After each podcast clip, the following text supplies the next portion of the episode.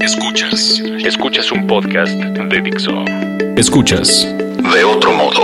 Con Roberto Morán y Oso Ceguera. Por Dixo. Dixo. La productora de podcast más importante en habla hispana.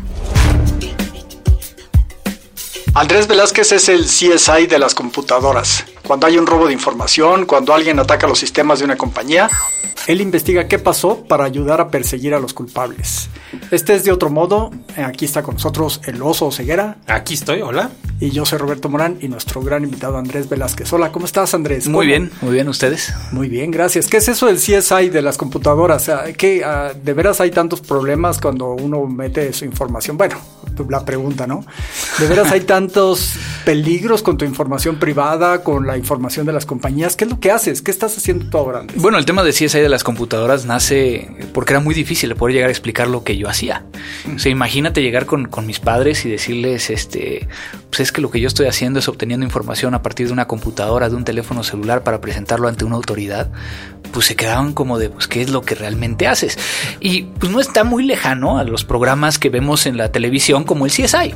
Y fue ahí que, que entonces utilizamos esa, ese, ese acrónimo, ¿no? Crime Investigator, que lo que nos permite llegar a, a explicar es de que nosotros llegamos a una escena del crimen, pero que nuestros muertos no son personas, sino que son computadoras o elementos tecnológicos.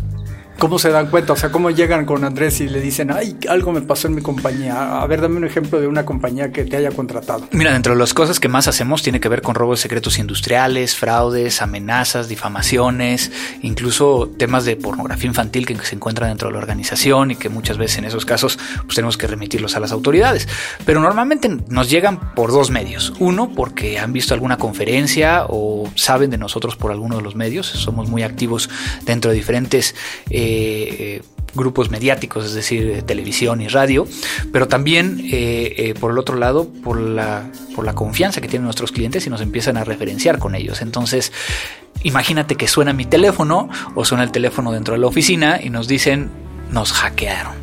O creo que alguien está cometiendo un fraude dentro de mi organización o simplemente el de ya sabemos que, que nos pasó algo, pero necesitamos ahora probarlo llega una rubia platinada como en las películas del cine negro y dice, Andrés, necesito que me ayudes. No, pues ojalá, este ojalá fuera así, claro que no. Y, muchas veces es, es, es, muy chistoso porque tenemos muchas anécdotas eh, al respecto de llamadas, ¿no? Eh, desde llamadas que nos hablan nos dicen es que nuestro servidor se está actualizando solo oye, pues ha de ser el Windows Update o los sistemas de actualización de los sistemas, ¿no? Cuando realmente teníamos un atacante que ya había ingresado al sistema y que parte de, lo que hacía para que nadie más se metiera es de que él se convertía en el administrador de red de ese servidor. Él aplicaba los parches, configuraba bien las cosas para que no hubiera ningún problema, pero estaban siendo atacados. Es, a eso iba yo. O sea, el problema está en, el, en la parte humana, Andrés, ¿no? Y te les voy a contar una anécdota mi una persona que yo conozco me dice, vamos a renovar la página web, pero no vamos a pagar la parte de seguridad.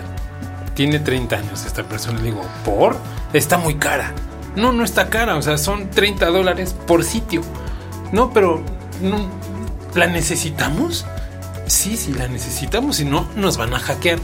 ¿Qué tan común es eso, Andrés, que la gente sigue diciendo, no, o sea, no pagamos ni el Akismet, ¿no? sí. Cuando haces tu propio blog. Pues mira, yo creo que, que, no nos vayamos más allá. Yo creo que mucha gente trata de, de, de, pensar en el Internet como esta área oscura donde a lo mejor no lo necesitamos, pero en la vida real pasa lo mismo. ¿Cuántos de nosotros, cuántos de los que nos están escuchando, porque yo sí tengo, no tienen un seguro de vida? Algo tan sencillo como eso, o si tienen un auto que no tengan un seguro, seguro de, de, auto. Entonces, el mexicano y prácticamente latinoamericano, así como de otros países, es el de a mí no me va a pasar. Y yo creo que ese es el punto principal cuando hablamos de ciberseguridad y que después se convierte en un elemento donde hay una afectación ya sea a la infraestructura o a tu información, que eso es lo que realmente nosotros hacemos. Nosotros no hacemos, eh, bueno, sí hacemos, porque, porque a final de cuentas sí nos lo piden los clientes, hacer muchos temas preventivos, pero por lo que me conocen más, es por el hecho de que yo soy cuando ya se cayó el niño al pozo, cuando hay que, digo, soy como el, de alguna manera lo voy a decir, este, y ojalá no se ofendan al respecto, decimos que somos los proctólogos de la seguridad informática, porque en algún momento van a tener que llegar, pero nadie quiere decir... en rubias platinadas. No, pero pues es muy, muy real. A final de cuentas, eh, todo mundo se va a ver expuesto en algún momento de su vida a que le roben un dato o a que se vea afectada su información o su infraestructura. Y es en el momento donde nosotros somos aquellos que llegamos a tratar de calmarlos. Principalmente ahorita estamos trabajando mucho con el sector financiero al, al respecto. Es calmarlos y lograr encontrar por qué, cómo, dónde y cuándo. No tan diferente a como lo hace un investigador privado. ¿A quién le puede pasar? antes de que digan, ah, yo no voy a escuchar este podcast porque no me importa, ¿a quién le puede pasar? Pues le puede pasar a todo el mundo. Ahora, nosotros, nosotros atendemos principalmente empresas, ¿no? Pero sí hemos llegado a tener clientes que a lo mejor eh, un día revisan su saldo y no tienen dinero. Y no solo eso, sino que era una persona física con actividad empresarial y el crédito revolvente que tenía ya no existe. Entonces, pues obviamente hay una afectación. Entonces hay que determinar quién fue y tratar de ayudarle para poder llegar a recuperar dicha información. Oye, ya te estuve investigando, te estuve estoqueando porque tú sí tienes algo de información propia en la red. Y entonces me di cuenta, y bueno, te han hecho otras entrevistas, me di cuenta que tú tenías 18 años en 1997, ¿no? Más o menos. Más o menos. Que es cuando uno empieza la carrera. Sí. Y en esa época, eh, pues sí si bien te iba, tenías el Netscape de navegador, eh, casi nadie tenía blogs, eh, no, se hablaba mucho de seguridad en, Internet. ¿Cómo fue que dijiste, me voy a ir por acá? ¿Qué, ¿Qué es lo que estaba pasando? Creo que nadie tenía correo electrónico en esa fecha. No, yo creo que sí. o sea, sí, sí había, ya. ya. teníamos correo electrónico. este, entrábamos. Por ejemplo, recordarán aquellas bellas épocas donde estábamos hablando de CompuServe, estábamos hablando de AOL, donde muchas veces. Y sonaba el eh, teléfono cuando te conectabas a internet. Existía ese, ese, ese. Bueno, pero lo que pasa es que eso ya es un poquito antes que fue precisamente donde yo empecé, eh, con el famoso spin y que todo era vía ASCII, eran letras, no eran imágenes. Yo recuerdo todavía la primera vez que, navegué en internet, que era la página de Michael Jordan, donde estaba metiendo una, canasta, precisamente en ASCII. era en aquella época ¿Era donde. De Geocities también, esa página? Era antes de Geocities. Valga. O sea, Geocities, yo tuve mi primera página en Geocities. Y, bueno, en aquella época eh, yo estaba estudiando eh, ingeniería cibernética, al mismo tiempo estaba estudiando eh, música en el Sindicato Único de Trabajadores de la Música, es decir, llegué a ser músico sindicalizado y la razón por la cual estudio cibernética es porque mis padres me piden tener una carrera, además de que yo quería dedicarme realmente a la música. Pero en ese momento era cuando también yo no salía mucho. Yo me gustaba leer, estudiar conectado a, Internet todo el tiempo y empecé a escuchar estos términos de hacker, cracker y freaker. Eran, digamos que las personas que estaban controlando el Internet en aquella época y es como empiezo a empaparme de ciertos términos. Empiezo a trabajar eh, como este, ingeniero de, soporte en una empresa, pero era en aquella época donde eran los monitores grandototes con cátodos y ánodos, donde entonces lo que hacíamos era abrirlos y sopletearlos para quitarle toda la mugre que tenía dentro. Y pues realmente no era lo que yo quería hacer el resto de mi vida. Entro como precario, digo, era como yo le decía, ahora llamado becario, eh, a, a Compuser. Fui el primer oficial de seguridad de la información en InfoAccess que tenía a MCI WorkCom, tenía a TO2, tenía diferentes unidades de negocio. Y la razón por la cual eh, de ser un, ingeniero de soporte pasé a ser el oficial de seguridad fue precisamente por confrontar al director general, Alonso Carral, y decirle por qué la seguridad no la estamos haciendo en México, por qué lo están haciendo únicamente los gringos. Y lo que yo le pedí, rusos. digo, en ese entonces no estaban los rusos tan ah. fuertes como, como lo tenemos ahorita. Y en ese sentido eh, le pedí tiempo, le pedí recursos, le pedí capacitación y me convertí prácticamente a mis 19 años en el primer oficial de seguridad de la información de este corporativo nacional. ¿Y, y, dónde te inspirabas por esas fechas? También investigué que en el 97 pues estaba de moda Spice Girls y, digo un poco en, favor de esa generación, pues también estaba de moda Radiohead. Sí. ¿Y tú en dónde andabas? Y además dices que, que estabas estudiando música, ¿en dónde andabas? ¿Dónde te inspirabas? ¿Qué música? Pues mira, yo, yo mm, me estaba muy metido en el tema de la música, de hecho llegué a tocar durante dos años en esa época en un bar en Insurgentes, entonces pues obviamente yo me la pasaba, eh, eh, se llamaba... Eh, ay, Ahorita se me acaba de ocurrir. está bien, estabas en un bar en Insurgentes. Estaba justo enfrente del bar bar. De eso es lo que sí me acuerdo. Este, La Mentirosa se llamaba. Eh, era un bar eh, cantina, ¿no? Y que lo que hacíamos es que tocábamos covers eh, prácticamente llegando el, el, fin de semana. Y pues estaba muy metido con el tema de la música, pero de lo que a mí me gustaba tocar. Más allá de estar escuchando otras cosas. ¿Qué era qué, Andrés? Mucho jazz. Jazz. O sea, el jazz a mí siempre me ha marcado en, me da tranquilidad y que a final de cuentas, hoy por hoy, vinculo que lo que yo hago es como el jazz. Tengo una base, tengo una base armónica, pero tengo que poder llegar a resolver problemas de una forma como si estuviera yo improvisando dentro de una canción de jazz. ¿Y tenías tu grupo o, eras solista? No, no, no. Obviamente yo era trombonista, entonces ni modo que llegara yo con mi trombón y dar unos trombonazos, ¿no? Teníamos un grupo. Entonces era, era con ese grupo que nos llamábamos eh, sótano, porque este, el, nombre del grupo era muy original. Ensayábamos en un sótano. Entonces por eso era que nos llamábamos así. Y estaban en La Mentirosa, enfrente del bar bar. Híjole, ahí yo no quiero sacar mi carbono 14, pero eran como las últimas fechas del Rocotitlano. Yo creo que ya, y por ahí andaba. sí, exactamente eran las, las, últimas fechas del Rocotitlán. Y por ahí andaba, ese era el, escenario en Insurgente Sur, donde estaba la música aquí en la Ciudad de México, ¿no? Donde se estaba creando. Que, y ahora ya no, ya no está haciendo nada de música. Pues no, realmente este Spotify ha venido a, cubrir todas mis necesidades este, musicales, ¿no? Este obviamente con el tema de Discovery y demás, siempre estoy encontrando cosas nuevas que, que no tenía yo conocimiento y pues, es la forma en que me sigo nutriendo de la pero, música. Pero ahora haces algo igualmente lucidor, que es magia, Andrés. También la magia se ha convertido en un tema importante, particularmente para poder llegar a explicar lo que, lo que en, mi medio eh, es muy complicado. Y es de que los, los los ingenieros tendemos a hablar con muchos acrónimos y con muchos eh, términos que los demás no nos, no nos entienden. ¿Cómo que no traes un VPN en tu teléfono?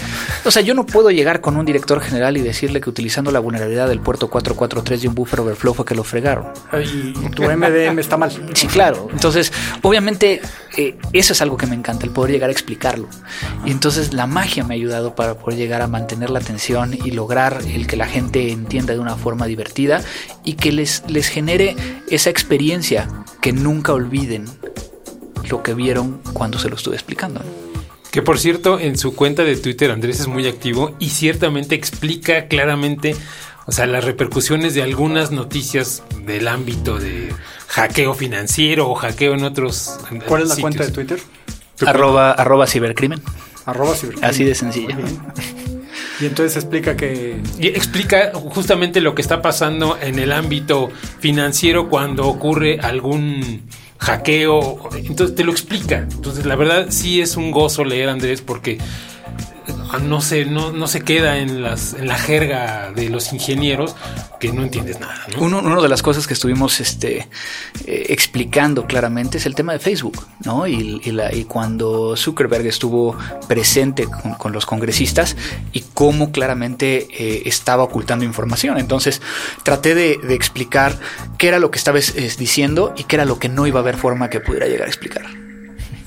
Y, y ahora hay avances ahí sobre Facebook que dice que ya vas a poder borrar tu historial de lo que habías consultado antes. Yo ni sabía que lo estaban guardando, pero ya te van a dar la oportunidad de guardar mucho de lo, y la historia que tienen sobre ti, ¿no? Y de enterarte más de las cosas que están haciendo.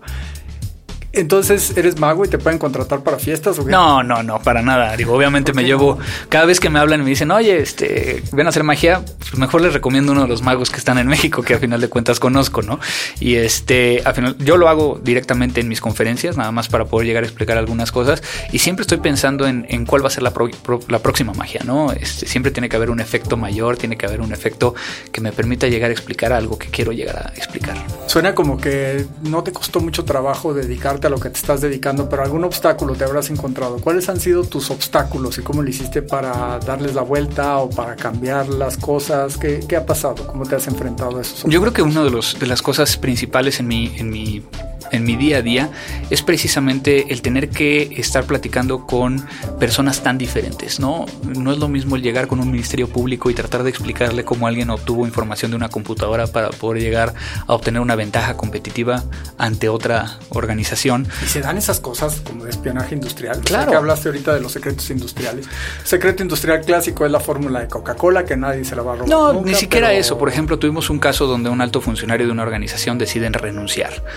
Este, le hacen su fiesta, ¿no? Se, van a tomar, le entregan su cheque y a la semana siguiente está trabajando en la competencia en el mismo puesto. Eso pues a final de cuentas la ley lo permite. Al mes, todos los planes de mercadotecnia y de ventas se están ejecutando en la empresa donde se fue este cuate. Nos entregaron la computadora que utilizaba y pudimos determinar que en las últimas dos semanas cuántos USBs, marca, modelo, qué archivos copió y a qué hora lo desconectó. Y con eso iniciamos un procedimiento legal. Entonces, cuando estás haciendo las cosas, estás dejando rastro. No, se, nos olvida, se nos olvida que estas pequeñas cajitas negras tienen toda la información de nosotros. Si yo ahorita al oso le quitara su teléfono celular que tiene aquí enfrente, ¿qué podría saber de él? Uf, todo. Hay muchísimas cosas. Obviamente tiene una contraseña. Eh, y eso es lo que normalmente nos asegura, hasta cierto punto, que nadie va a poder llegar a tener acceso al contenido. Sin embargo, hay muchas funciones dentro del teléfono que pueden llegar a verse como un tema de comodidad y la comodidad siempre está peleada con la seguridad. Por ejemplo, si yo ahorita le pregunto a su Siri, léeme el último correo electrónico o tu último WhatsApp, o simplemente llamar a Jorge, me va a dar los nombres de los Jorge que tienes dentro de tu teléfono. Entonces hay veces de que no necesitamos la contraseña para poder llegar a tener cierto tipo de información de los teléfonos. O cuando es mi viaje a Guadalajara. Porque a lo mejor aparece dentro de tus notificaciones. Incluso, por ejemplo, en notificaciones, y esto es lo que yo invito a todos los que nos están escuchando, vean las notificaciones ahorita de su teléfono. Imaginen que alguien tiene acceso a su teléfono. ¿Qué estarían sabiendo de ustedes ahorita? Entonces, ¿activamos o desactivamos las notificaciones? Algo tan simple como eso.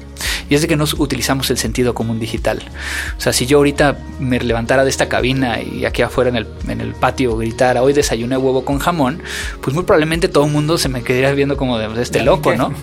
Pero lo hacemos en las redes sociales. Y no solo eso, sino que ponemos la fotografía del huevo con jamón porque nos, gustó mucho. Pero, acaba de decir, y la ubicación. No, exacto. el sentido común digital.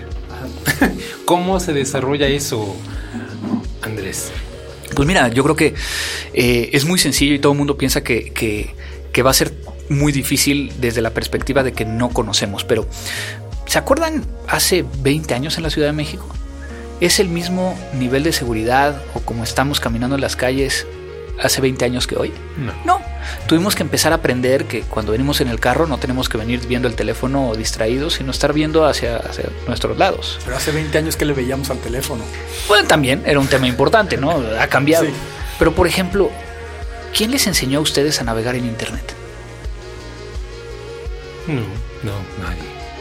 ¿Quién le está enseñando a nuestros hijos? De tal forma que entonces es un tema donde nuestros padres un día se sentaron con nosotros y nos dijeron que si alguien llamaba por teléfono, teníamos que ser capaces de contestar de una forma evasiva. ¿Con quién hablo? ¿Con quién desea hablar?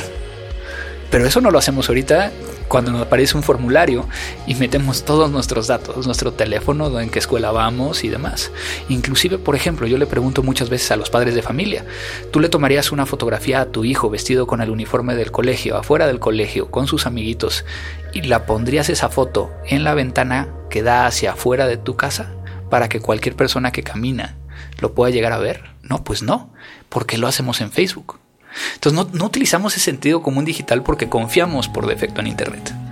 Tenemos que hacer lo mismo en la vida real que en los medios digitales. Pero ¿por qué confiamos o, por qué bajamos la guardia en la parte digital, Andrés? Porque no ves a la persona enfrente. Ah. ¿No?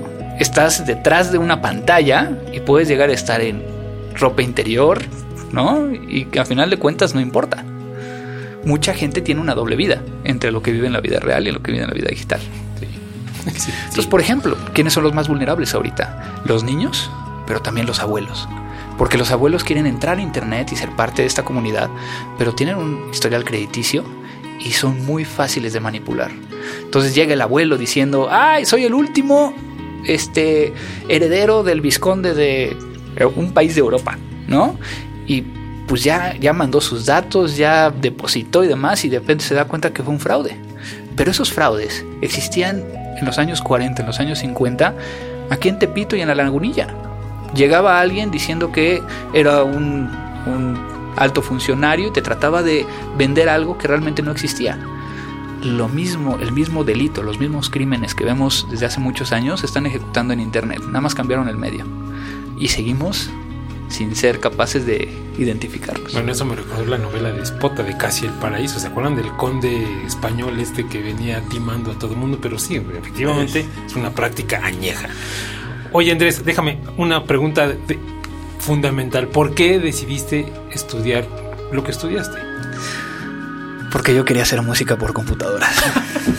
Ajá, muy bien. Entonces había que hacer, eso era lo, que seguía. O sea, yo tuve una, mi primera computadora fue una Commodore 64 que no era, no tenía ni disco duro, era de cassette. Y en aquella época mi papá me regaló un, un libro de cómo programar en BASIC. Entonces para mí las computadoras estaban en casa. O sea, había, era, era mucha afinidad si bien yo quería llegar a estudiar música, pues decía, pues si no me quieren dejar que me vaya completamente a música, pues voy a hacer música por computadoras. Fue lo que me, me, sonó más, ¿no? Ya entrando en, la carrera, pues obviamente se me empiezan a presentar estas opciones y pues mi vida va cambiando.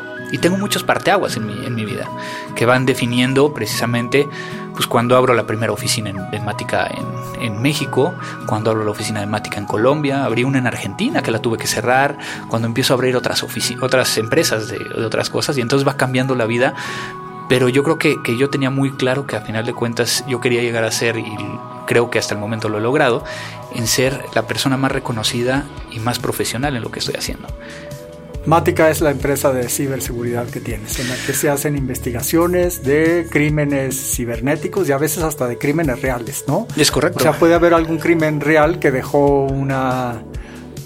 bueno, los crímenes cibernéticos también son reales, pero crímenes offline, o sea, algo físico que pasó y que se investiga al, criminal por lo que dejó, por la historia en su teléfono, ¿no? Mática es, el, es el primer laboratorio de investigaciones digitales de América Latina y como bien comentas, a final de cuentas, un delito informático en México no existe per se, sino a final de cuentas es un delito donde el medio de comisión es la tecnología o donde el fin es la información contenida en tecnología.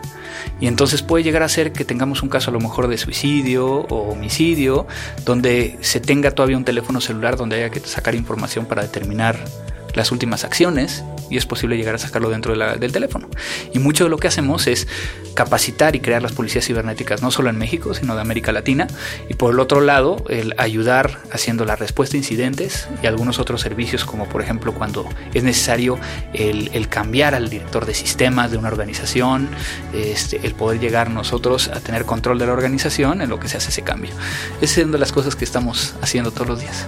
La ley mexicana, Andrés, está muy bien actualizada, incorporando toda esta nueva tendencia digital? Estamos en un proceso de, que hay muchas iniciativas, pocas de ellas han, han, han sido aprobadas por ambos, ambas cámaras.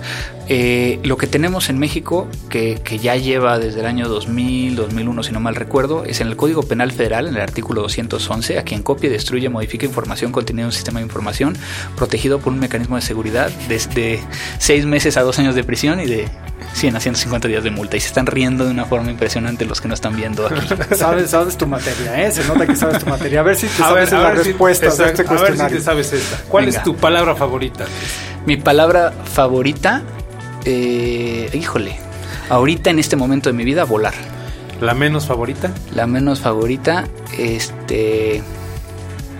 Híjole, ok. Eh, ay, qué difícil me lo pusieron ahorita. La menos favorita, voy a, voy a decir ahorita ejercicio y ahorita van a decir por qué. ¿Qué, qué te prende creativamente, espiritualmente? Una buena conversación con gente inteligente. Que no me prende la apatía. ¿Qué sonido o ruido te gusta, Andrés? El saxofón. ¿Qué sonido o ruido no te gusta? Eh, la alarma sísmica. ¿Qué otra profesión intentarías, Andrés? Arquitectura. ¿Qué otra profesión no intentarías? Eh, no, no me metería a música otra vez. Y es muy, traigo un conflicto con eso. Ok. Si existiese el paraíso y llegaras, ¿qué te gustaría oír? Eh, Charlie Parker. Pues seguro ahí anda, ¿no? Muy este, probablemente. ¿Quién sabe? Si, digo, si ahí si San Pedro no vio la película de Clint Eastwood, sí lo va a dejar entrar, si no. eh, tenemos tenemos un minuto, creo. Para que nos expliques por qué no te gusta el ejercicio. ¿Cómo es eso? ¿Qué palabra? ¿Por qué lo odias? Me cuesta mucho trabajo y, es un tema de que, de que siempre hice ejercicio cuando estaba más chavo. Ahorita por mis tiempos y por la, necesidad que tengo de estar muchas veces ante incidentes, pues hay veces de que no dormimos tres, cuatro, cinco días. Y eso lo que he estado haciendo es de que me cuesta cada vez más trabajo el regresar al ejercicio normal que además este, ese es algo que tendríamos que aprender todos como población. No se trata de dedicarle un pedacito de tu tiempo, sino que debería estar como parte de, tus hábitos diarios, ¿no? Sí, es algo que, por ejemplo, ante un incidente tenemos mucho, mucho problema, porque ante un incidente se imaginarán que tenemos que estar ahí tratando de resolverlo y lo que hemos podido llegar a lograr es de que comamos bien que es un tema muy importante, pero todavía el, agregarle el ejercicio se está volviendo todo un tema como tal en un incidente. Bueno, caminar algunas cuadras. claro. O sea, no tienes que salir a correr o a ir al gimnasio. Exactamente. exactamente. Andrés, pues muchas gracias. Queremos ver tus actos de magia eh, muy próximamente. Eh, ¿Dónde te puede encontrar la gente? Me pueden llegar a seguir en, Twitter, arroba cibercrimen, en Facebook como Andrés Velázquez Cibercrimen. Este, y por ahí voy a estar compartiendo mucha información y particularmente cuáles son las cosas nuevas que están pasando en el medio de seguridad. Y das conferencias. Hace poco estuviste en Talentland en Guadalajara, ¿no? Y también en el, Campus Party. me imagino que vas a cada rato. Así es, en todos los, todos los eventos, digo, pueden llegar a solicitar conferencias en triple www.andresvelazquez.com, que es donde, donde pueden llegar a solicitarlas y por ahí espero su comunicación. Pues muchas gracias por venir a De Otro Modo. Gracias Andrés. Gracias a ustedes. Gracias por escucharnos. Dixo presentó De Otro Modo con Roberto Morán y Oso Ceguera.